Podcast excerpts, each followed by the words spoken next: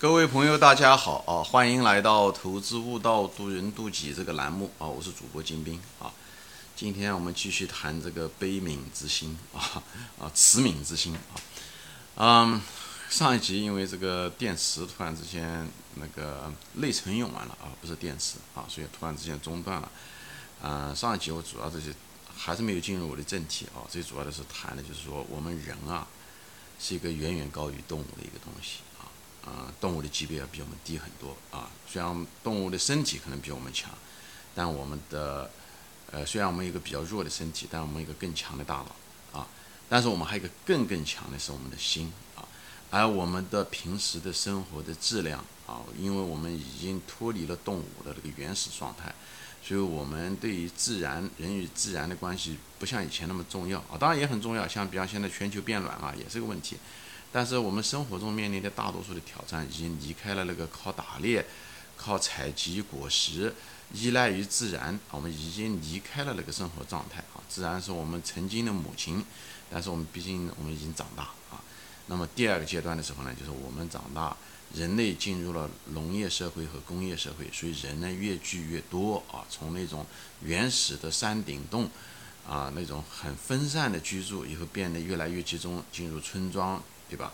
开始是部落、村庄，以后小城镇、大城市，对吧？现在年轻人都喜欢 往一线城市、二线城市跑，甚至是国际化，所以大家大多数人都在公司里面上班，对吧？无论是国企也好、私企也好等等这些东西，对吧？所以呢，这种情况下，人与人之间的关系就变得很重要啊，同事的关系也好，老师、同学、领导等等这些东西啊。所以呢，在这时候呢，人与人之间的关系很重要。所以，我们人类的社会的第二个阶段呢，就是人与人之间的关系。在这方面，我们人类遇到了挑战，农业社呃就是工业社会。所以呢，我们要怎么样的与人打交道啊？怎么样与人和平相处啊？怎么样的社交啊？呃，甚至是一些嗯道德规则啊、法律啊。所以，人类在最近这两百年、两三百年，大量的都在做的这些方面的工作啊。但是最近这二十年啊，我认为最近这二十年，互联网以后这些电子数字化、虚拟经济，呃，使人呢渐渐的又脱离了，就是不像像以前人那么拥挤、那么聚集啊。人因为我们的生活的手段，呃，怎么说呢？就是生产力提高了啊，我们不需要每天嗯工作啊，要这时候呢，而且技术也提高了，所以呢，嗯，我们有大量的时间留给了自己，同时呢。嗯，我们可以远程的工作，或者是大量的时间给自己吧。所以呢，自己与自己的时间变得很长。而这种长的时候呢，也遇到了很多的挑战，就是人与自己的关系。你看到，就是人啊，其实人类，我我，所以我相信人这个东西搞得不好，就是被设计出来的，就这个原因啊。就是因为它好像就像一个不同的阶段一样的啊，我们被设计出来，诞生在这个地球上。以后呢，先是跟人要与自然打交道，要要要征服他们啊，要要解决这些问题。等这个问题解决了以后，人人和人之间又成了问题，所以呢。战争也好，这些东西也好，冲突也好，这人与人之间的关系也需要解决，包括你是跟你的左右邻居、同事，所以这时候的时候又解决这个问题。以后这时候的时候呢，技术发展了，就到了第三个阶段的时候呢，就进入了后工业化时代，就是人的精神文明变得很重要，因为人与人自己相处的时间多了，所以很多问题也会出现，对不对？像焦虑啊、孤独啊，以前都吃不饱穿不暖，那时候那不存在孤独不孤独啊，当然也有那种情绪，但那种情绪被压制住了。那么现在等等这些问题就开始来了，所以我做这些节目也是正好遇到了这个时代，而且我们这个需求其实一直在的啊，就是这种心灵、精神上的需求，只是被以前的恶劣的环境给压制住了。所以在这种情况下，那种城市的那种孤独感、焦虑感，对不对？失望、攀比，呃，对关系，对不对？子女关系、父母关系、配偶。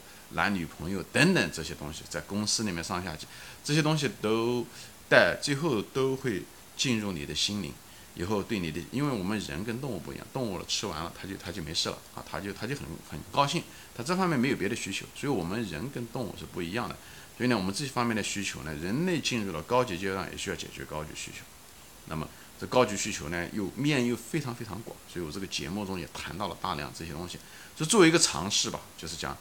嗯，所以有这方面的需求，特别是咱们中国这种呃发展的过快啊，就是这这几十年发展了人家一两百年的事情，所以这个东西对每个中国人的心理上的冲击、变化、差异，人与人之间，同样的同学，当年都是一个班出来的，最后的时候十年、二十年下来，之之间的差异很大，这个其实冲突对中国人来讲更多，所以中国人在这方面的这个这种需求啊，这种要求更高，所以。这时候的痛苦再也不是物质上的痛苦，而是更多的是心灵上的一种痛苦，就是辛苦，心里面苦。所以这节目也在谈到这个东西啊。哎，很显然在这方面，呃，人们的认识还是有限。虽然古人很多人谈到了，包括老子的思想啊，道家的思想都谈到了很多，包括儒家思想嘛，他也谈到了这些东西。儒家思想其实讲的更多的是人与人之间的关系。其实儒家思想谈到的人与自己。讲的不是那么多，他也讲一些啊，对吧？修身，对不对？但是相对来讲，道家的东西，他讲的更多的是什么？当然，道家也谈人与自然的这种总体的观点。嗯，但是因为我前面说了，因为普通老百姓忙于生计，他还没有那个机会来管这个人最重要的东西——人与自己的关系。但是呢，现在呢，我们有大量的充足的时间，呃，这些问题也变得。矛盾越来越激化，越来越变得更明显。以前不是问题的问题呢，现在就开始出现啊。所以呢，我这些节目呢，也就是想谈这些东西。那么回到这个主主题，就是就是慈悯之心啊，悯就是怜悯的意思啊。这个东西并不是说我在宣扬着某一种，好，你把自己当做一个神，你要怜悯别人，这个意思啊。我会慢慢谈，因为在我的节目中啊。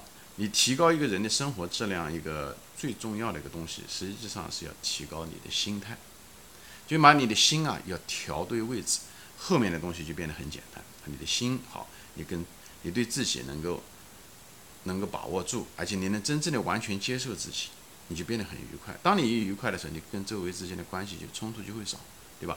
子女也好，配偶也好，都会少很多，包括老板的关系都会好很多啊。这样的话，你的自己的情绪也会变得更好一些。以后你的身体自然而然就会变得好的。我们身体其实受我们的情绪影响很大。那我们为什么有这么多情绪？实际上不就无非就是我们心里面怎么想的吗？所以你心里面怎么想，同样一件事情，你怎么想，对不对？那就变得很重要，对不对？你的心态、你的角度、你的格局这些东西，这就是为什么这个节目一直在说的原因。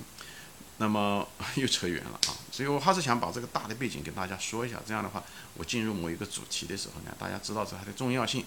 当然，这样的话学东西的时候，不管你同意我的观点也好，不同意我的观点，或者你觉得这个东西挺陌生的时候，你至少这时候你会停顿一下，觉得哎，金先生说的有道理，我愿意听一下子他讲的这个主题。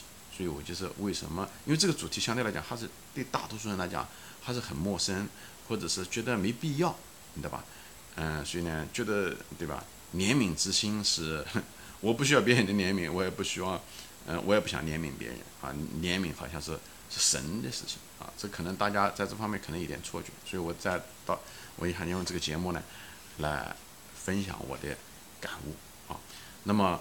我专门还有另外一个节目，就谈到了呢，就是感恩啊，就是说这一点可能大家还多多少少能接受一些。其实我跟我的子女都说过，就是你人呀要有感恩之心，怎么样子锻炼自己的感恩之心呢？就是因为我们大多数情况下都跟自己在一起，所以我们很难说感恩别人，因为别人给我们做了很多事情，这这就是人的天性。别人给我们做的事情，人天生来忘恩负义啊。呃，虽然我们可能不承认，但是人天生来就是就像父母一样，父母给我们做了多少事情。我们也给父母做了多少呢？对你想一下这个事情就知道，人天生的，因为天天跟自己在一起，别人给他做了什么多少事情，他不一定能记得。但是在别人哪个地方做的对不起他，他历历在目，总是能够耿耿于怀，想到这些事情。当然，人与人之间差别也很大，有的人就是人家给他做了十件事情好，那么第十一件事情做的不好，他只能记住那一件事情，对吧？有的人可能就是说，哎，只要这个人给我做过一些好事情，那么。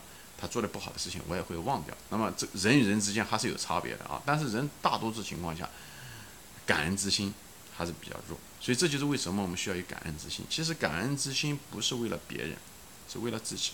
你感恩了别人，你心情就会变得愉快，你能更愿意跟别人合作，你变更别你你知道别人的价值。这样的话，你跟别人的关系会提高。而一个人在这个现代文明社会中的时候，你是需要跟别人合作的效率、愉快的程度，决定了你最后的工作质量。所以，什么团队精神也好，包括跟客户打交道，对不对？你跟客户的关系、跟老板的关系等等这，所以作为一个人生的这个入世的一个手段嘛，这也是一种心法，就是人要有感恩之心。我们不把这个东西抬得很很高的道德层面啊，那是另外一回事情。所以我也是教育我的子女，对吧？我我也是在镜头前专门一个节目中也谈到，啊，你训练自己的感恩之心啊，有些道理讲的比较清楚，但是不代表你能够真正能够用。所以大多数情况下，你要不断的去训练自己，好，就是每天我就跟他们说的，对吧？每天早上起来，当你早上起来的时候，刷牙的那个几分钟，对不对？或者是呃，男性的刮胡子的那几分钟，对在在镜子上，或者是或者上厕所的时候，对不对？或者是女孩子嗯化妆的时候，那么哪怕那几分钟时间，上班上学之前，你都可以把你所有的人跟你生活中的所有的人，很快的过一遍。把每个人都感恩一遍，这样子的话，包括感恩你的朋嗯竞争对手，包括感恩你的嗯敌人，都是要感恩，因为你的敌人塑造了你，你的敌人塑造了你，因为只有他们的竞争，他们利用你的弱点，你才能发现自己的弱点，你才能提高。所以，当我们有这种感恩之心的时候，你一天你就会过得很愉快，其实没有什么不好的事情，你也不会恨别人，恨这个事情是。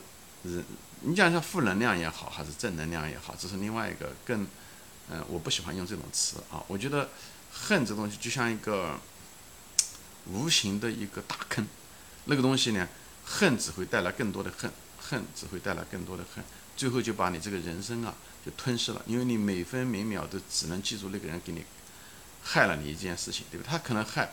比方说伤害了你，可能只是那一次伤害，其实伤害完了，这事情已经结束了，这就像个沉没成本一样的。他伤害了你，他就伤害了你。但你如果每你这一辈子都记住他，每分钟每每天都记住他，那是不是伤害的程度更大吧？你一辈子都在受到他的伤害，对不对？那那是到底是谁伤害了呢？是难道你能怪是那个人伤害了吗？那一定不是的，是你伤害了你自己，因为你老是记住这个东西，你老是恨别人，而恨他又不知道。所以呢，你就是一辈子在伤害着你自己，就说白了，你在自残，每天在自残，好吧？所以他只是起了个头，你实际上是大多数的人生中都是你。所以人对心的理解，那么感恩为什么要这样的？你就，对吧？你实在不能感恩那个伤害你的人，那你至少可以放下，对不对？你放下了，就是对你自己的最大的感恩，也是对你自己最大的怜悯，啊，这样子的话，你就他，这是。这是你对待恨的一种最好的方式，他就不会再继续伤害你了，就像一个伤口一样的，对不对？他伤口他破了以后，对不对？你老是他结了壳了，时间长了你不忘了他的话，你是老是恨人家什么意思啊？他结了壳，你把它磕了，你结了壳一磕，最后那个伤口是越烂越厉害，这范围搞得越来越大，最后你伤了你的生命，不伤了你的生命，至少是你失去了时间的生命，你这一辈子很可能这个伤口就一直没有愈合，它是越搞越大，这不是影响了你的生活质量吗？这是一样的，好吧？所以呢，我就是想谈一谈，那么有一个感恩的心，不是为了别人，不是为了说你要感恩别人，感恩父母，是为了别人好好觉得对不起别人，不是这个意思。感恩的心，一个是放下，就放下了别人，你也放下了自己，啊，就不怨恨别人了。感恩，你表面上看上去好像是道德的层面，我是感恩别人，实际上你通过感恩别人，你改变了自己。改变了自己，所以对别人的做的一点点事情，你都会感恩。别人伤害，包括你的敌人，我前面说了，别包括人家利用你打败了你，你也知道你为什么被打败，就像打一个球队一样，对不对？一个球队要是如果想真正成为好的球队，他一定是一个，他一定要是跟强强者在一起竞争的，所以。不仅仅是我们感恩我们的父母，我们得感恩我们的敌人。所以我专门有些节目说说过这些问题啊。你敌人是你的朋友，讲的也是这些东西。所以这些东西啊，其实这个世界上面好的也好，坏的也好，发生的这些东西它都有原因的。表面上看上去是一个坏的原因，你如果把它处理的好，它对你来讲就是一个投资。所以有些东西就看问题，就不要一味的抱怨，一味的恨，讲的就是你一味的抱怨，一味的恨，你就没有处理好。最后把这个事情的小事变大事，本来是一件不好的事情，最后变得越搞越深。你如果是利用这件事情，你学会把它放下了，那你就学会放下了。这一件坏事情很可能就是一件好事情，因为它让你教会了你怎么样放下。因为放下不是那么容易的，好吧？它需要一个挣扎，需要不断的探索。